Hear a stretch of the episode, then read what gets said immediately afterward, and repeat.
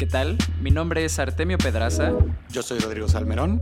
Y estás escuchando Cuando el río suena. Bienvenidos a un episodio con Enoch Díaz, antes CTO y ahora Senior Software Engineer en Apply, una SaaS de reclutamiento y retención de talento latinoamericano que opera en más de seis países. Si solo tienes un minuto, lo más importante que pueden aprender operadores, inversionistas y fundadores de Apply es lo siguiente. Número 1 para construir cosas relevantes, tienes que aprender a delegar. Enoch nos cuenta cómo al vencer el reto de delegar tareas importantes, desbloquea una nueva herramienta para avanzar con sus objetivos. Número 2. Evalúa si la inteligencia artificial es para ti o no. En Apply nunca dejan de investigar nuevas tecnologías. Sin embargo, no se dejan llevar por las tendencias, sino por lo que escuchan de sus usuarios y descubriendo lo que realmente necesitan. Número 3. Para hacer estimaciones, documenta todo lo que puedas. Enoch recomienda tener tickets, que son las peticiones técnicas que haces a un desarrollador, algo así como las órdenes de una cocina, a las que no les falta información para reducir el rango de error de los programadores al estimar sus tiempos de desarrollo. Espero que disfruten mucho este capítulo. Bienvenidos. Cuando el río suena.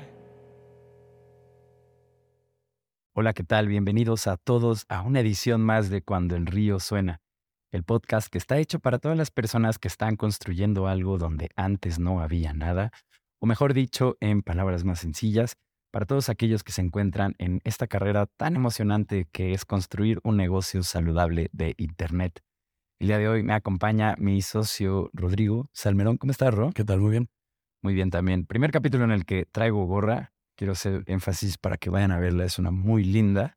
Em, siempre por alguna razón creía que, que por temas de formalidad no, no podía permitirme tener una gorra, pero rompí esa regla con un gorrito, no una gorra per se, en, cuando estaba yo en Mérida, creo, y, y dije, ya no más, ya no más. No, no, ¿Cómo es posible que lleve 100 capítulos y todavía tenga pena de cosas, no?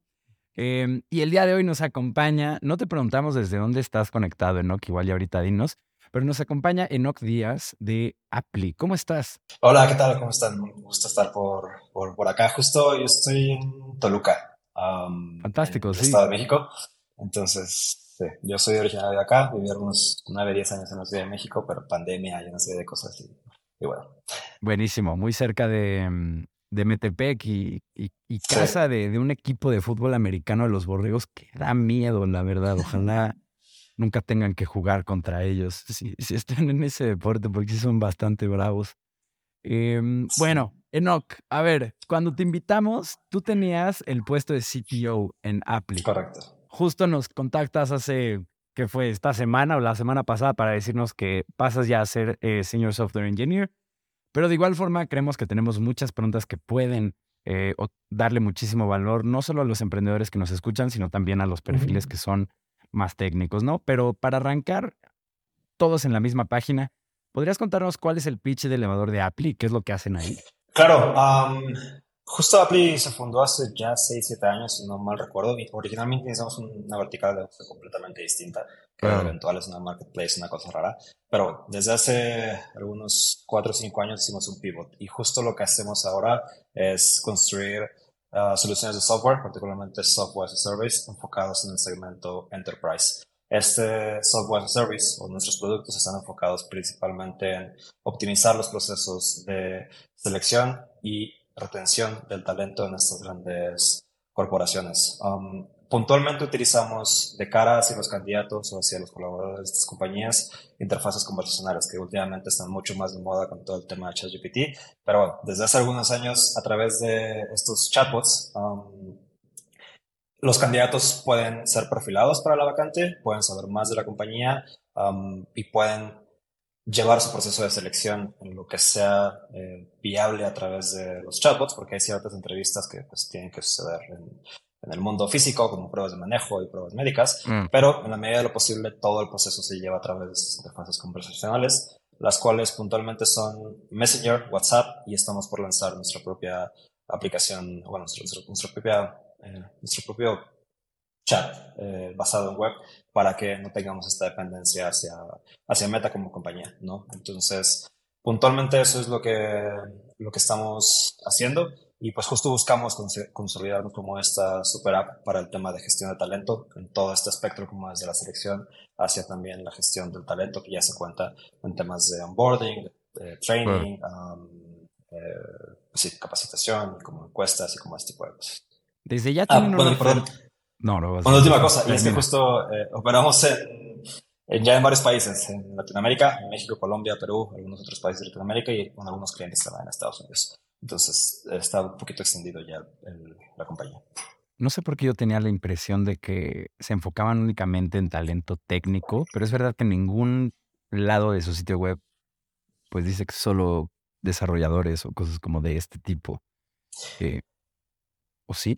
No, justo, bueno, o sea, sí tenemos por ahí algunos clientes que sí buscan programadores, pero realmente está más enfocado hacia En eh, general, personal ¿no? operativo, personal de, de como la, la gestión de la empresa, temas de ventas, um, cosas por el estilo. Entonces, realmente no es tanto hacia perfiles tech, sino es hacia otros perfiles que tienen un alto índice de, de- de rotación y también son contrataciones masivas en la gran mayoría de casos. Entiendo. Ok, muy bien. Pues ya con esto tenemos una, una buena eh, radiografía de, cómo funciona Apply. Y ahora, bueno, pues normalmente hacemos esta pregunta hacia, hacia eh, pues, como, como a líderes operativos, ¿no? O, o fundadores. Pero esto también va a ser muy interesante también para, para quien nos escucha, tanto quienes son de los perfiles técnicos que participan, ¿no? Como, en, como, como no en puestos directivos, como, em, como para las personas que tienen perfiles directivos y quieren saber cómo describen su día a día, las personas que no están en los perfiles directivos. Entonces la pregunta es, em, ¿cómo es tu posición como Senior Software en- Engineer en Apply? Eh, ¿Cómo luce tu, tu día a día ahora que, que cambiaste ya de rol? No sé si ya acabaste la transición y ya nos puedes dar esa, ese punto de vista o todavía estás ahí a medio camino. Sí, justo estoy a medio camino. De hecho, te puedo dar como ah, las respuestas a las, a las tres etapas. Fenomenal. cómo era hasta hace genial. un mes, cómo es la transición ahora y cómo veo que se va a convertir un poco mi, mi rol, ¿no? Entonces, am, cuando yo entré a Apple éramos un equipo chiquito de cinco personas, después de un año me convertí en CTO y seguimos siendo un equipo chiquito, entonces como que incluso mi evolución dentro del CTO fue, fue bastante gradual, como que al principio sí era bastante de contribuciones individuales, pero ya al final eh, era más como la gestión de, de- de los colaboradores, temas estratégicos, um, temas de people management como one-on-ones, um, eh, justo hablar con el CEO con la, eh, o la CEO también, con personas de producto.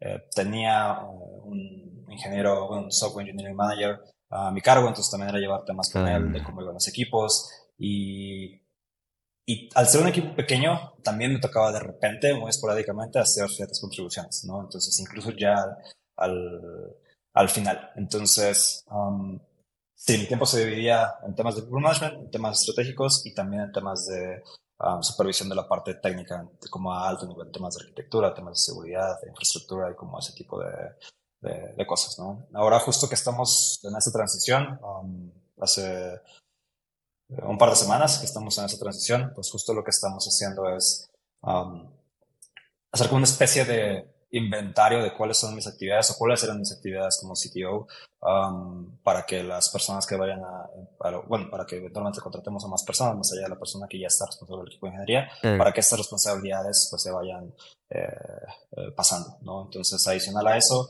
um, pues también como estuve desde el inicio en muchas cuentas que, que controlo yo, entonces como que también hacer un mapeo de todas estas cuentas de las cuales yo soy el administrador para que eventualmente pasen a, a otras personas, ¿no? Y también la parte más importante es el, eh, el hacer la transición o el handoff de las personas a las cuales manejaba.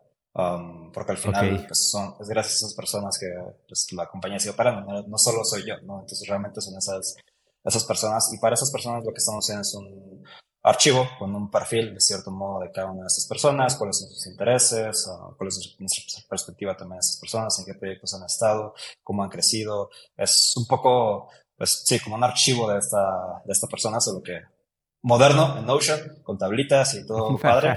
Am, y pues sí, tener sesiones con, con esta um, persona que, que, se que va a llevar ahora el equipo de, de ingeniería, pues también para ver en qué punto se deja la compañía, cuáles son los problemas que tal vez tenemos ahora, cuáles son los problemas que, que veo hacia, hacia el futuro.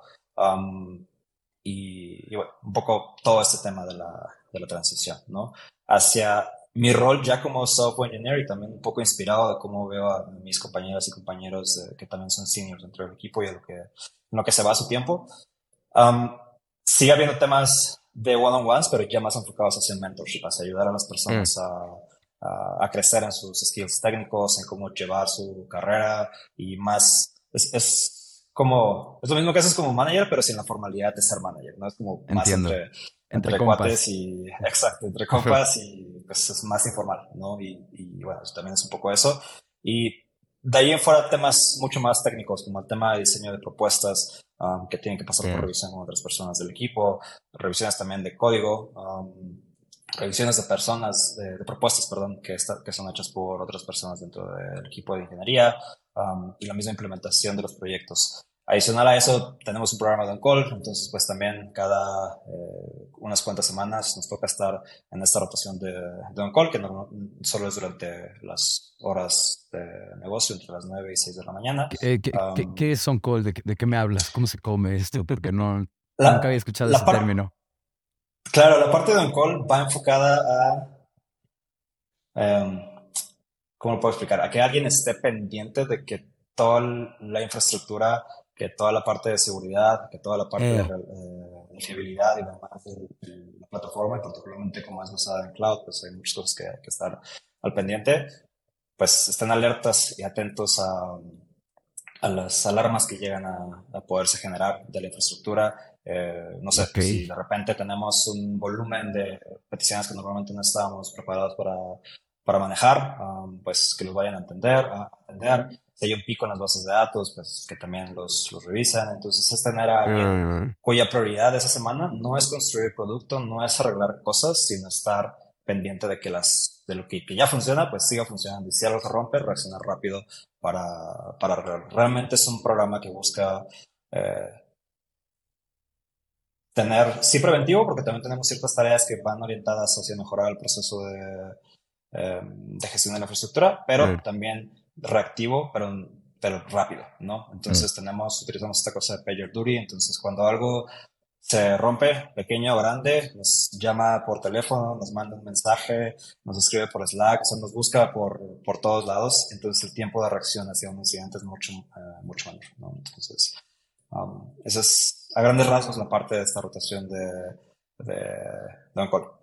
Ok, oye, no, que tengo un par de preguntas. Em, a ver, eh, mencionas justo muy buenas prácticas en cuanto a desarrollo que se asoman justo por todo lo que nos cuentas.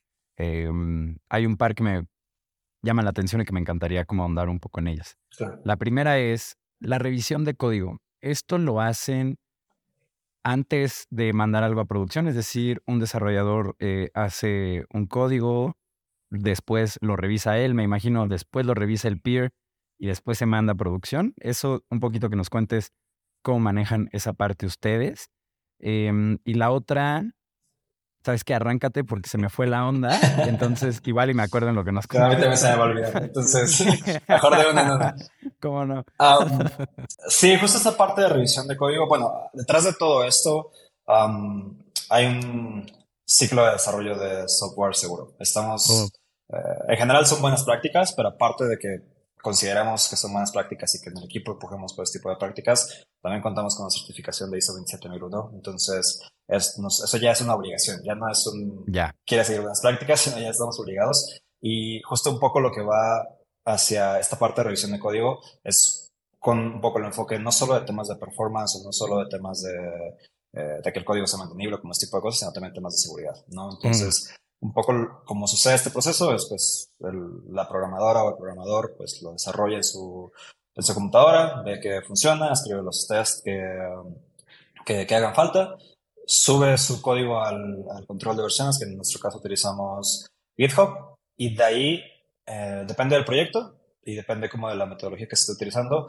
si están utilizando como el tema de staging y producción o si están utilizando directamente producción, um, pues tienen que abrir su PR apuntando hacia una de las dos eh, eh, ramas, ya sea staging o producción, y ahí el equipo empieza a, eh, pues a revisar la parte de, de, de código, ¿no? Pero esa es como la parte de cierto modo final. Antes de eso, o antes de hacer una contribución, o esa contribución generalmente tiende a ser um, parte de un proyecto más grande. Entonces, ese proyecto tuvo que estar previamente planeado, previamente revisado, para que justo la parte de revisar ya la pequeña contribución sea más enfocada hacia el código, hacia la mantenibilidad, hacia la seguridad, hacia la implementación, pero toda la revisión del, del problema más grande ya, ya debe de haber sucedido antes. Entiendo. Ok, la segunda, si me acordé, es al momento de que se levanta un bug, un problema, algo bloqueante que tiene que resolverse, ¿quién lo resuelve? Eh, ¿Quién hizo el código en un inicio? ¿Lo hace un equipo de soporte? Em, ¿Cómo funciona cuando, cuando se rompe algo? acá la cultura que tenemos es más que el equipo es dueño de la solución. Como que no es la Sí, no, es la persona que lo consiguió porque eso nos va a generar en el futuro un problema. ¿no? De, si solo esta persona lo está resolviendo todo lo que tiene que ver con esta funcionalidad, el día que esta persona ya no esté, nadie va a saber qué, cómo se tiene que resolver. entiendo. Eh, es más como el, el, equipo que es dueño de esa parte del sistema son los que tienen que, que atender el problema. ¿Quién, sea, mm, está disponible. Como, como la escuadra a cargo del de el problema de negocio que atiende la, la escuadra, ¿no? Oye, acá quería, mm, mira, nos estamos un poco alejando de guion, pero creo que es importante porque es la oportunidad que nos brinda tu cambio de rol, ¿no? Eh, ¿Cuál dirías, no, que, que, es la parte más complicada eh, de todo este proceso, digamos, de, migración de, de, rol, ¿no? Porque, pues mencionaste varias cosas muy importantes, como, claro, pues tú conoces a, toda, a todas las personas de tu equipo, eh, pues como nadie, porque pues tú tienes esa conexión directa con todo el mundo que estás manejando, ¿no? Y, ceder esa conexión, porque no solamente cedes al equipo, no cedes nada más el know-how, sino que cedes la, pues, digo, no sé si se puede ceder la dinámica personal, pero sí por lo menos em, todo el, todos esos portaje, y los one on one. Y los, y los insights que tienes de cada uno, no así como, bueno, este es el que, el que responde más rápido para este tipo de cosas, ¿no? Este es el que es muy bueno haciendo esto, pero cuando le mandas problemas de este tipo, eh, bueno, puede ser que se tarde más. O sea, ese tipo de detalles de manager que, que al final es lo que hace al, al gran manager, ¿no? O sea, del buen manager al gran manager hay, un gran eh, conocimiento de los específicos de cada uno de los miembros de su equipo. Y entonces, claro, ahora nos comentas que, los, que estamos migrando a una base de datos, ¿no? Eh, muy específica, todos estos traits, ¿no? De forma que se puedan heredar, pero ¿cuál dirías tú que, que es la parte más complicada o no donde más has batallado per se, pero o no la más laboriosa, sino donde piensas, bueno, Aquí si se hace algo mal, el resultado puede ser, o sea, el impacto puede ser mayor, ¿no? al final creo, que cualquier persona que, que, llegue como manejar el equipo, o la persona que ya llegue a manejar el equipo, eh, y eso es lo que también platicábamos con el equipo cuando, cuando les avisamos como esta transición y como este cambio de mi rol, etcétera, etcétera. Y creo que al final, creo que la parte más difícil es como el apego, justo como lo decías, hacia el, hacia el equipo, ¿no? Porque les conozco y también esa transición de ahora ser como un peer de, de, ellos um, y tener esta confianza o confiar porque tenemos que hacer como a ciegas con, con, la persona con la que llega, que va a traer metodologías y distintas maneras de trabajar, pero que al final están bien. Entonces yo creo que la parte más difícil es, creo que a nivel personal, como es incertidumbre hacia el futuro, porque es más la parte de, ya traía yo una manera de trabajar, ya traía yo una manera de, justo como dices, la dinámica con el equipo y como ese tipo de cosas. Y ahora no sé qué va a pasar. Um, esta persona obviamente busca tener como, eh, o iniciar con la misma dinámica para no hacer cambios abruptos. Eso está súper padre, pero aún así sigue habiendo cierta incertidumbre hacia, hacia el futuro, ¿no? Entonces, no, no, sé si haya algo que si se hace mal se pueda romper, porque no estoy seguro que se vaya a hacer mal. Posiblemente solo es una manera distinta de hacerlo, con un alcance distinto y posiblemente hasta nos, nos beneficia, ¿no? Entonces, creo que la parte más difícil es a nivel personal, ya sea eh, este cambio de rol y esta como sensación a, a, me de dejar al equipo, pero al mismo tiempo no lo estoy dejando porque he sido con ellos, solo que ahora con, con un rol distinto. Bien lo decía, mm, ¿cómo se llamaba el CTO de Cobre? Era José Donato, eh, que cuando se trata de tecnología muy difícilmente el problema es uno técnico, casi siempre deriva de las personas, sus relaciones y las burocracias eh, que se inventan entre ellas. Enoch leímos por ahí en tu LinkedIn que comenzaste a programar desde la era de MySpace, que ese fue como tu primer coqueteo con, con todo este ecosistema. Em, mucho ha cambiado desde entonces. Y en materia de que las cosas se han acelerado, de que los frameworks hoy son otros, el lenguaje sexy también es otro, ¿no? Em, los estándares incluso ya son otros. Eh, ¿Qué consejos podrías darle a otros programadores y tal vez líderes de programación para no quedarse atrás en materia de tendencias, lenguajes, frameworks? Sé que todo comienza por siempre querer aprender más y no quedarse atrás, ¿no? Pero mm, vaya, siendo tú un ejemplo vivo de esto, justo tal vez eh, viendo en retrospectiva, ¿qué, qué traits o qué cosas eh, de tu persona crees que otra gente podría replicar para no quedarse atrás? Justo la parte que mencionabas de aprender, pero justo como más fundamentalmente la parte de ser curiosos y de, ser dubitativos al grado de decir, realmente esta es la manera, la mejor manera de hacer las cosas, como que no hay otra manera de hacerlo.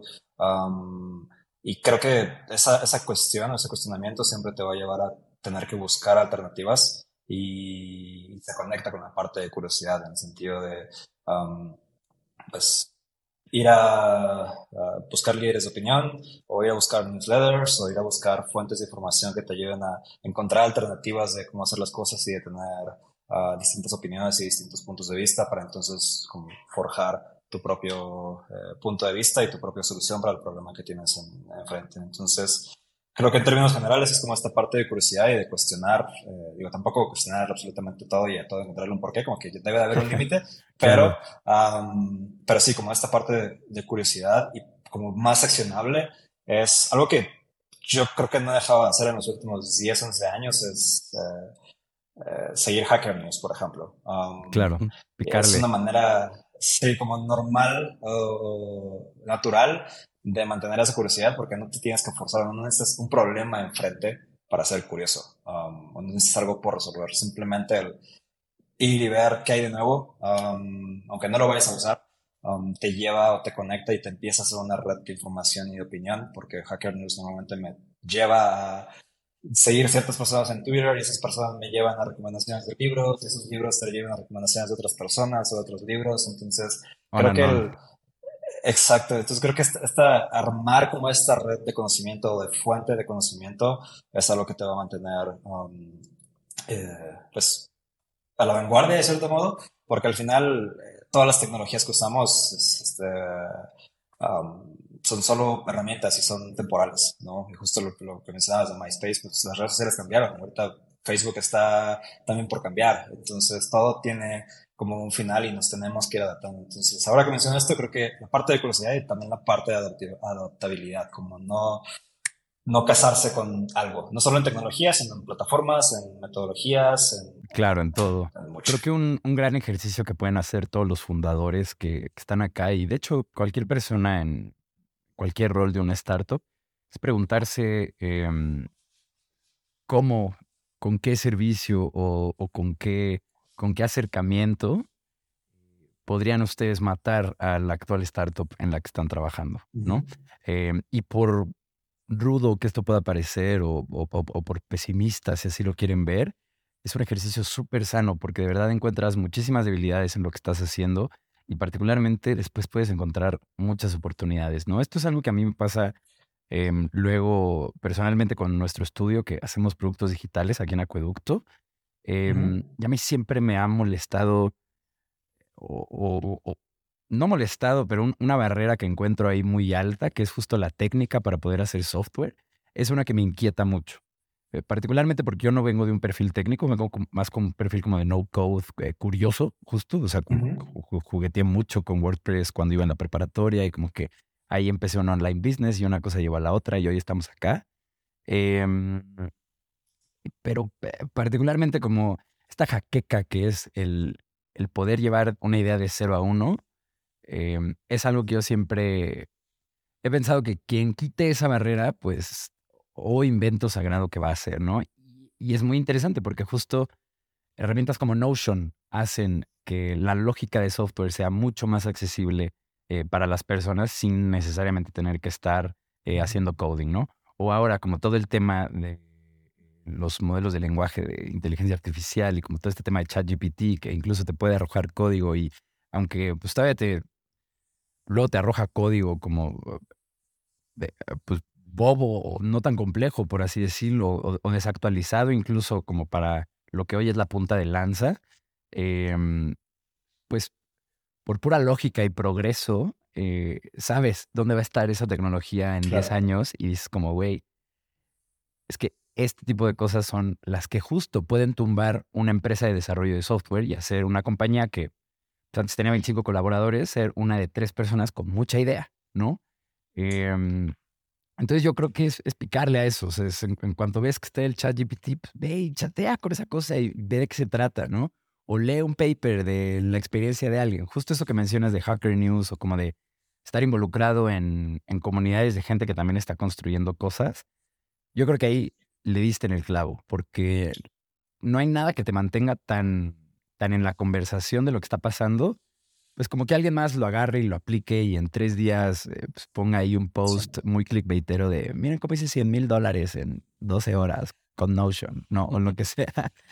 Bueno, y aparte la pregunta que mencionabas, eh, como que siempre va a haber una manera mejor de hacer las cosas. Con el paso del tiempo y si vemos hacia atrás en la historia siempre, eh, como humanos siempre estamos teniendo a hacer mejor las cosas por naturaleza. Entonces, en toda la historia que tenemos, pues, si vamos hacia atrás, solo estamos, eh, solo hemos hecho las cosas de cierto modo, eh, no sé, menos óptimas o algo por el estilo, y conforme vamos avanzando buscamos optimizar eso. Entonces, siempre hacia adelante, lo que estamos haciendo ahora siempre va a haber una mejor, de hacer, una mejor manera de hacer lo que estamos haciendo. 100%. Y eso es un principio de ingeniería, ¿no? Como con el menor input tratar de sacar el mayor output.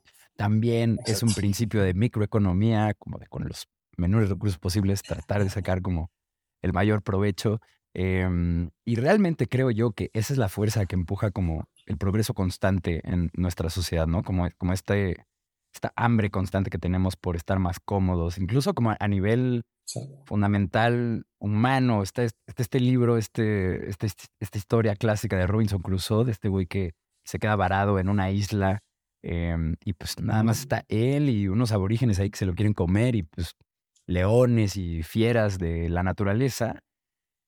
Y su tendencia es, pues, es primero buscar un lugar donde dormir, pero conforme va avanzando, pues, se hace una mesa donde comer, una silla, una hamaca, eh, comienza a tener un taller de herramientas y poco a poco va optimizando su vida según su entorno, ¿no? Entonces, esto habla de que también a nivel como fundamental humano, si, si tuviéramos que partir una vez más de como de cero, ahí está en nuestra naturaleza el, el querer Hacer la vida más fácil. 100%. Pero a ver, mucho de Braille, vámonos, vámonos al corte de este programa.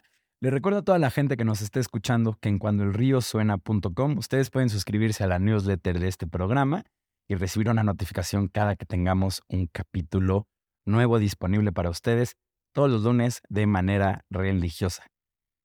Yo creo que me guardo el resto de los anuncios para el final del programa, así que vámonos. Estás escuchando Cuando el río suena, un podcast de conversaciones con agentes expertos y emprendedores del mundo digital. Tus anfitriones son Rodrigo Salmerón y Artemio Pedraza, fundadores del estudio de estrategias e interfaces digitales Acueducto. Para más información, visita cuandoelriosuena.com. Si encuentras valioso este podcast, por favor ayúdanos a compartirlo con un amigo o síguenos en Spotify o iTunes. Muchas gracias. Regresamos con Rodrigo y Artemio.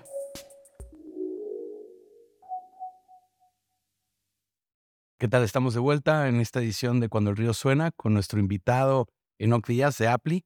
Y mm, a ver, pues esta es una, una pregunta ¿no? que hemos hecho a todos, los, eh, a todos los perfiles técnicos que han pisado este podcast.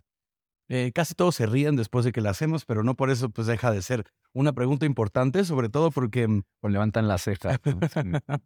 Sobre todo porque ya tenemos varias respuestas que, mm, que cuando las cruzamos todas, pues sí llegamos como a varias conclusiones ahí por unas por repetición y otras por diferencia, ¿no? Eh, y bueno, dice, vale, pues cuéntanos la guía fundamental, ¿no? Según tu experiencia. Em, o sea, ¿cuáles son, cuál, es tu forma de hacerlo para que las estimaciones no sean una pesadilla en un equipo de desarrollo? Pues me voy a unir al, al club de las personas que se ríen después de la pregunta, porque, porque yo creo que es la, la pregunta del millón de dólares y una manera de reducir como el, el, el, dolor que se sufre al, al, hacer estas estimaciones es tener un, un, proceso, pero no un proceso como de ceremonias de donde todos levantan la mano y, si son cinco puntos y si es fácil o difícil, sino más bien un proceso que te lleve a entender realmente el contexto y los posibles, eh, algo que llamo como pre-problemas, el problema que quieres resolver. Entonces, claro. y va mucho de la mano con, con, con, el negocio también. Si tienes un proyecto que quieres hacer, pues primero empieza por definir realmente cuál es tu problema, qué es lo que quieres solucionar, qué es lo que quieres hacer, que eso esté alineado con las personas de producto, con el negocio en general, que esté como el alto nivel que esté bastante, bastante claro, ¿no? Y de ahí justo está el famoso Software Development Life Cycle, um, donde pasas por la parte de arquitectura, después de implementación, mm. etcétera, etcétera. Pero en la parte de arquitectura creo que es la parte importante, porque ahí es donde a alto nivel, después de que ya tienes este problema definido, dices, ok, esto es lo que tenemos que hacer, tal vez estos endpoints, este nuevo servicio, este nuevo lo que sea, ¿no? Técnicamente hablando, pero ahora a, a alto nivel todavía, pero ya puramente técnico, revisar con el equipo o con tus peers, como qué, onda, qué opinan de esto, qué problemas le podrían ver, eh, etcétera, etcétera. Um, ya que es como, bueno, pues vamos con esto, ya que todos acordamos avanzar con, con esto, um, bajarlo todavía más a cuáles son tareas ya más puntuales, no a nivel de tengo que cambiar esta línea de código, como tampoco tan abajo, pero sí el, ok, necesitamos um, vamos a necesitar implementar este endpoint, pero este endpoint, detrás de este endpoint tal vez hay una arquitectura de las hexagonales o hay capas dentro de tu desarrollo, dentro de tu software. Um, ¿Qué cosas tienes que hacer en esas capas? Como agregar un nuevo servicio o agregar un nuevo método, lo que sea. Um, y ya vas desmenuzando y aterrizando un poco las, las tareas, ¿no? Y hasta este punto es cuando dices, ok, ya me va a tomar esto X tiempo y haces la estimación. Pero no solo te enfoques en la parte de, ah, es este endpoint, es este método, sino cuáles son estos problemas que podrían surgir o que podrían, podrías tener para implementarlos. Como por ejemplo, ah, ok, si necesitamos eh, un nuevo endpoint, pero se va a comunicar con un servicio de, de AWS. Ya sea AWS o no sea AWS. Um, ya existe la cuenta en donde la vamos a tener, existe la cuenta donde vamos a tener esta, o donde lo vamos a conectar, ¿no? Necesito credenciales o qué necesito para probar. Como empezar a identificar otros, no el problema principal, porque así pasa como, ah, pues yo creo que toma X tiempo, ¿no? Sino realmente qué otras cosas alrededor de tu problema principal um, te podrías encontrar. Y algo que justo en esa transición que estoy haciendo, que estoy empezando a hacer más contribuciones individuales, la parte de testing, que bueno, si no lo haces, pues como que esto no es importante, pero la recomendación es que sí, este, pero la parte de testing muchas veces tiende a tomar más tiempo que la solución del problema en sí. Y es algo que, que ah. tendemos a subestimar, ¿no? Entonces, muchas veces las estimaciones es simplemente, ah, pues es una API, ¿cuánto puede tomar? Um, o es este nuevo servicio de gRPC, ¿cuánto puede tomar? Es, está sencillo. Um, y seguramente los tests van a estar fáciles. Um, como que tendemos a obviar muchas cosas alrededor de lo que queremos implementar. Y en mi opinión eso es, eso es lo que te termina como pegando a que subestimas lo que te va a tomar por no haber volteado alrededor del problema, decir, ah, esto me lo tengo que solucionar y esto cuánto tiempo le va a agregar a, mi estimación, ¿no? Pero creo que llegas a eso llevando un, proceso que poco a poco vas bajando el nivel de la especificación. Y, y, bueno, creo que eso ayuda. Aparte, creo que otros beneficios de este proceso ya no es solo la parte de estimación, sino también que el hecho de ponerlo por escrito, el hecho de platicarlo con otras personas y que esas personas te den sus puntos de vista, pues te, te, ayudan a ir calibrando el entendimiento de lo que tienes que hacer, si está bien, si está mal, si es mucho tiempo, si es poco tiempo, como distintos puntos de, de, en cuanto a experiencia. Y aparte de eso, algo que sucede mucho en, en las startups, o al menos no sé si, no sé si en todas, pero en Api sí nos llegó a pasar, todo el tema este de documentación. Um, o sea, si yo volteo cinco años para atrás, hay ciertas cosas que, ¿por qué hicimos esto así? Um, ¿Por qué no nos tomamos cierto tiempo para documentarlo? ¿no? Entonces, um, y adicional, pues también te ayuda a reducir el tiempo de implementación porque ya todo está mucho más claro, mucho más aterrizado. Um, y el tiempo de los code reviews también, porque pues ya hubo un consenso con el equipo, ya saben cuál es la arquitectura lo que está solucionando, o de la solución más bien. Como que ya hiciste muchos, um, muchos pasos antes que te ayudan a reducir fricciones sobre el final, ¿no?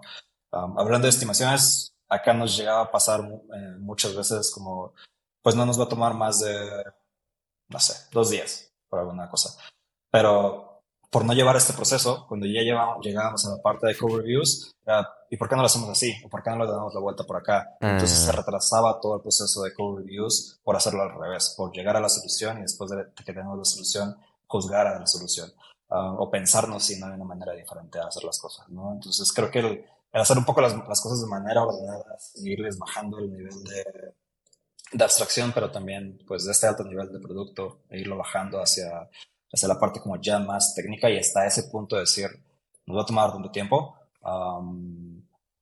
eh, creo que puede ayudar bastante con la parte de, de, ser más, más precisos, porque al final las, las buenas cosas toman tiempo, entonces hay dos maneras de partir. ¿Cuánto tiempo tengo o qué es lo que necesito? Y después de qué es lo que necesito, pues cuánto tiempo va a tomar. Asignar el tiempo. Y creo que muchas veces claro. tendemos a, hacer una mezcla ahí media rara. Claro, no, y, y mira que esto, bueno, esta forma de combatir la incertidumbre de la estimación que nos cuentas, yo creo que es la que, de las respuestas que hemos recibido aquí en el podcast, la que más se parece a cómo trabajamos nosotros internamente en el estudio. Em, al principio estábamos negados rotundamente, pero ¿cómo le vamos a poner más capas de complejidad a este proceso? Que ya es complejo, ¿no? Que ya tiene un montón de requerimientos, que ya tiene un montón de procesos encima. Y mm, el hecho de que ahora por cada ticket, digamos, que levantamos, ya sea em, un incremento, un bug, un pequeño fix, incluso algo de soporte inmediato, ¿no? Que tenemos que resolver en la próxima media hora porque el sistema está abajo. Entre más tiempo nos tomamos de redactar bien el problema, em, vamos, tenemos ahí varias, varios trucos, ¿no? De, bueno, yo siendo este usuario, queriendo conseguir, esto, ¿no? O sea, como, no, que luego suena como, ajá, las historias para niños, ¿no? porque es un tipo de redacción como, luego yo me siento ahí muy bobo redactándolo así, pero, pero claro, la persona siguiente que lo lee entiende exactamente lo mismo que yo y la que sigue exactamente igual y el cual lo mismo, ¿no? Y quien hace el code review igual. Y mm, incluso, pues en nuestro caso que convivimos con clientes, también luego un cliente se, em, le llama la atención a algo que, que ve transcurrir por el backlog, ¿no? Y al abrirlo entiende perfectamente lo que está pasando. Entonces, logramos también eficientar la comunicación que tiene que haber entre miembros del equipo y reducirlo a, pues, casi siempre al ticket. Y eso, pues, es fenomenal tanto para la estimada, como mencionas, como para la comunicación entre el equipo, para cómo aprovechamos mejor el tiempo y los recursos que tiene cada quien. Entonces, eh, pues sí, a mí me encantaría aplaudir que esta es la tuya igual, ¿no? Porque... Sí. aplausos, aplausos. Incluso... aquí metan aplausos, por favor. Incluso si, si tienes un tiempo estimado alto, pero tienes documentado el por qué, como que es más fácil decir, ah, ok, pues sí tiene sentido que, que vaya a tomar tanto, ¿no? Porque como negocio muchas veces tenemos el por qué tanto, si no se ve tan, tan difícil de manera superficial, ah, pues es que, mira, esto es todo lo que tenemos que hacer, no nada más es el agregar botoncitos, sino detrás de eso hay todo un proceso y conectar con X, Y cosa, y esa es la razón por la cual está tomando tanto tiempo. Sí, sí, sí. me imaginé ahí perfecto a uno de nuestros clientes que tenía como mucha expertise en Excel y era, pero como, o sea, si solo estamos jalando este, este punto de data, lo vamos a poner ahí y era como, o sea, sí, pero no sabes todo lo que implica, hermano. Este es un requerimiento como un poco más complejo de lo que tú crees, ¿no? Sí. Eh, ahí es donde nos sirve mucho justo todo este tipo de documentación y, y pues también nosotros que tenemos que ahí manejar muy bien las expectativas de nuestros clientes.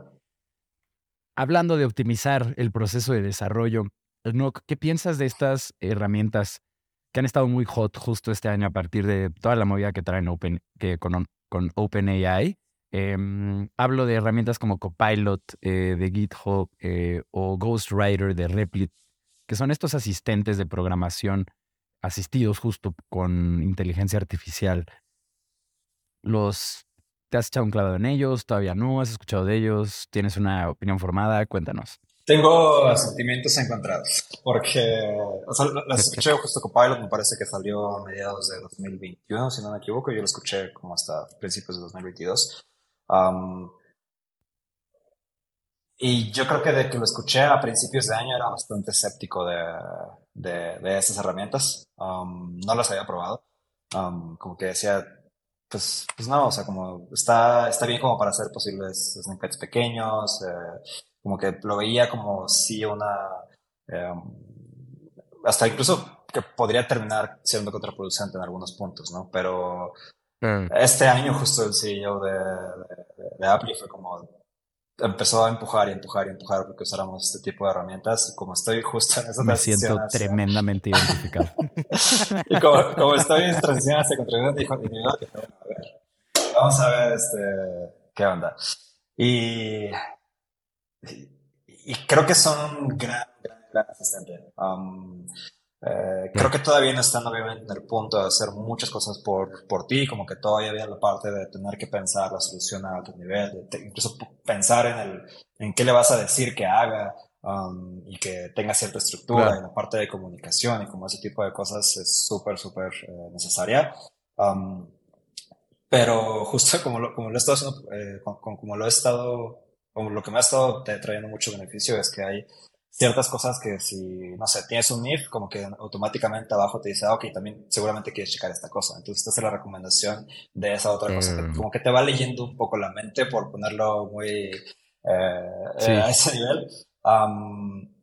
conforme le vas dando ciertos, ah, ciertos inputs, ¿no? Entonces, apenas también me pasó que estaba revisando un PR, estábamos en una llamada revisándolo y quería transmitir la idea de cómo posiblemente era una mejor, eh, una optimización a lo que se estaba proponiendo y escribí una línea de código y me completó toda la lógica que, que, que, traía en mi cabeza. Era un, un caso aislado y algo muy puntual, pero al final ese tipo de pequeñas cosas son las que en vez de pasar dos minutos escribiendo eso, escribí algo cinco segundos y el resto lo, lo hizo y justo era la idea que quería eh, proyectar, ¿no? Entonces, para ese tipo de cosas pequeñas, creo que, bueno, pequeñas entre comillas, creo que es un gran, gran, una gran herramienta y, tengo sentimientos encontrados porque era escéptico, pero ahora creo que cada vez voy empujando. Mi gran miedo filosófico y que apenas platicaba con el Head of Data Science de acá es más como el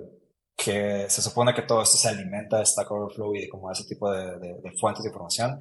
¿Qué va a pasar cuando realmente eso ya no exista? Porque ya no, ya no los vamos a consumir y ahora es solo ChatGPT. ¿Qué va a pasar dentro de esta caja negra que ya no tiene información de, de, de afuera? ¿no? Pero bueno, esa es una pregunta para posiblemente final de año, así como vamos. Este... Ya sé, no, y para otro podcast entero, ¿no? O sea, que tiene que ver con cómo alinean a esa inteligencia artificial, como cuáles son sus, como todos los puntos de data que recolecta. Em, y Dios se va a tratar Stack Overflow, ¿no? En, en un par de años, en cómo le pregunto al chat para que me dé la respuesta que yo quiero.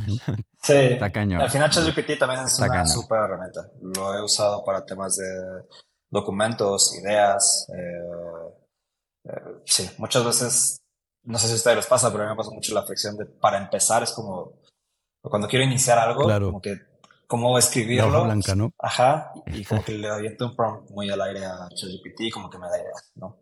Entonces. Sí, está eh, cañón. No, yo, para cocinar, para entrenar al perro, para consejos de viaje, de turista, eh, intenté hacer una app con esa madre, no lo logré, pero sí llegué a meter código Em, bueno, a ver. a ver, a ver, a ver. Em, a ver, pues te queríamos preguntar, Enoch, también. Em, esto casi siempre nos arroja cosas muy bonitas cuando nuestros invitados tienen una carrera larga, como es tu caso. ¿Cuál consideras que es un error que cometiste en tu, en tu carrera? O sea, no, no personal en tu carrera, como, ¿no? Sino como un error em, operativo, ¿no?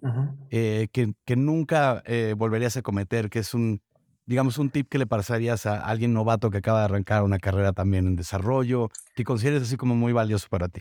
Por la parte de management, yo creo que hay algo que incluso hasta el final de mis días como manager me costaba mucho trabajo, y es la parte de no delegar efectivamente o no delegar en absoluto. Y creo que, o sea, en retrospectiva, creo que fue mucho porque, aún cuando era CTO de Apple, como que al inicio era mucho de contribuciones individuales y yo lo hacía y como que me costó, me cuesta mucho trabajo el soltar esa parte.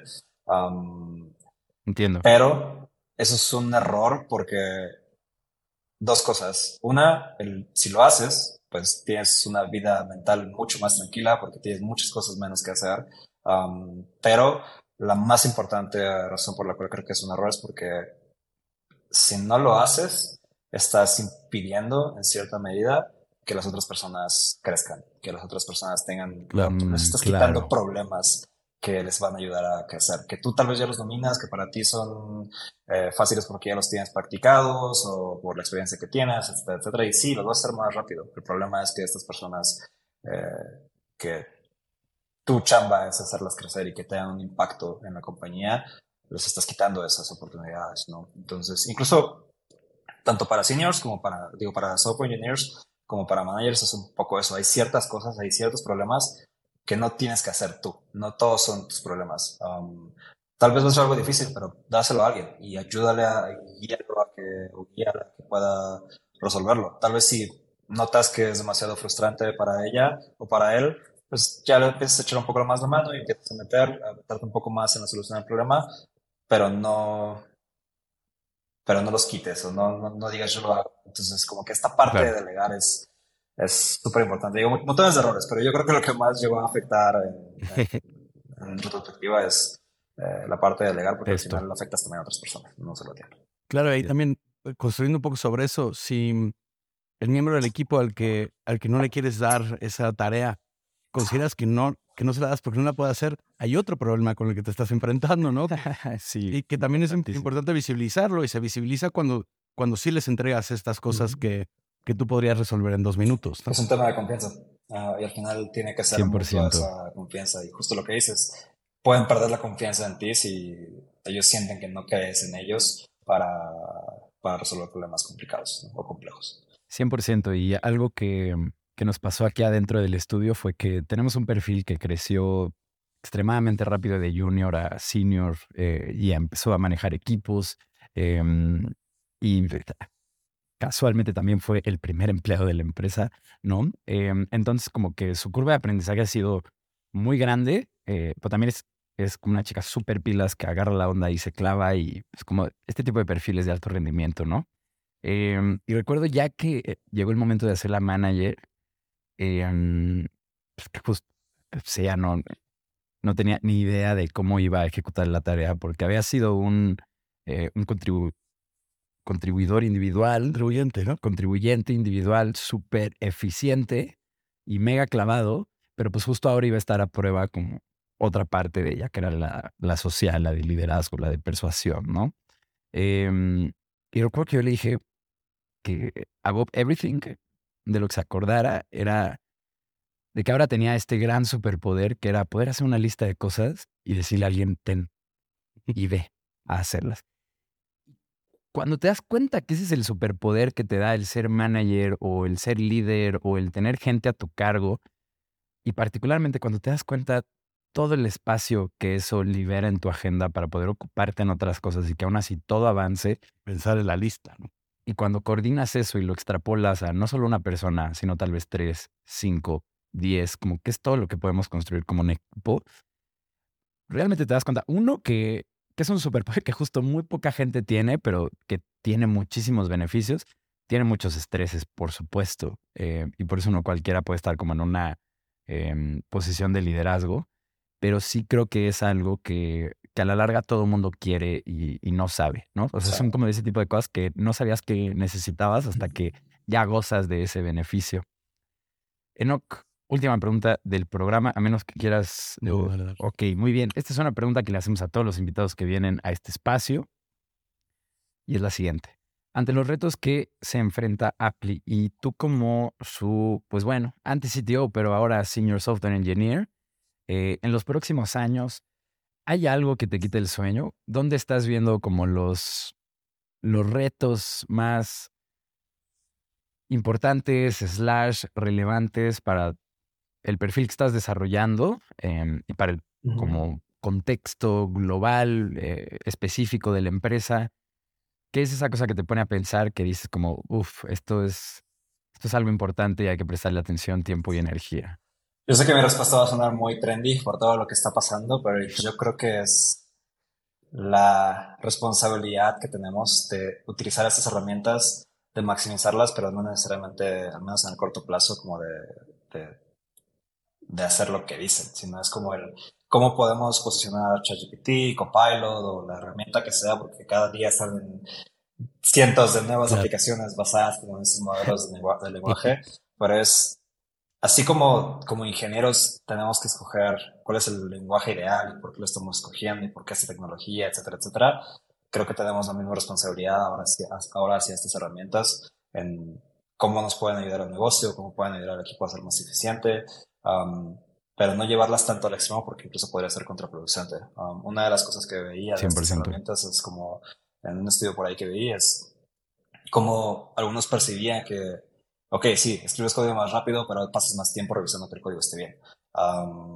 entonces, y entendiendo qué significa cada una de las cosas, ¿no? Y, y, creo que es, o sea, me emociona esta parte, eh, me quita el sueño de manera positiva porque me emociona el cómo, cómo apalancarnos bien de estas herramientas y cómo usarlas bien sin llevarlas al extremo y terminen siendo contraproducentes para, para los objetivos de los negocios. 100%. Yo creo que ahí se empieza por identificar muy bien el problema que queremos resolver y no solo utilizar eh, AI eh, o cripto o inserta aquí la tecnología que esté trendy en este instante, eh, just for the sake of it, ¿no? Siempre hay que tener un buen trasfondo atrás.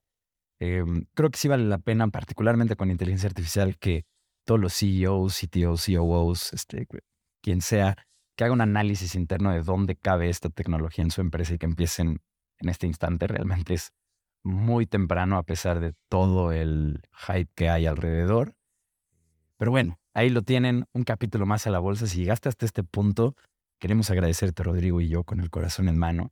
Y queremos pedirte también que si conoces a alguien que trabaja en un startup de tecnología o que incluso está en una posición de liderazgo en una de ellas, em, te queremos pedir que por favor le compartas este espacio a esa persona. De igual forma, queremos decirles que ya está abierto el registro para nuestra conferencia anual LATAM Startup. Esta se va a llevar a cabo en el tercer trimestre del año. Estamos preparando cosas que a mí personalmente me emocionan mucho. En este punto ya sabemos eh, pues que tienes una empresa remota, ya sabemos dónde te estás atorando en los departamentos de producto, de desarrollo, de diseño, cómo son cohesivos esos departamentos. Eh, sabemos también que estás buscando herramientas de marketing que te permitan escalar y llegar a todas las personas de tu target. Eh, sabemos también que hay muchos solopreneurs allá afuera. Tenemos un montón de insights de dónde se están trabando las, las empresas de tecnología en el continente y estamos haciendo nuestro mejor esfuerzo por invitar a la gente más chingona de nuestra red a que compartan las mejores prácticas y lecciones que tienen de las startups más exitosas del continente. Así que vayan a latamstartup.club, lo repito, latamstartup.club. Regístrense, es completamente gratis. Pueden ver las conferencias del año pasado. Y nada, nos vemos el próximo lunes. Muchas gracias, Enoch, por venir acá. Muchas gracias, Ross. Muchas gracias por la invitación. No, hombre, es un gustazo tenerte. Y gracias también a todo el equipo de producción que hace esto, que cada vez es más grande. Qué emocionante. Nos vemos a la próxima.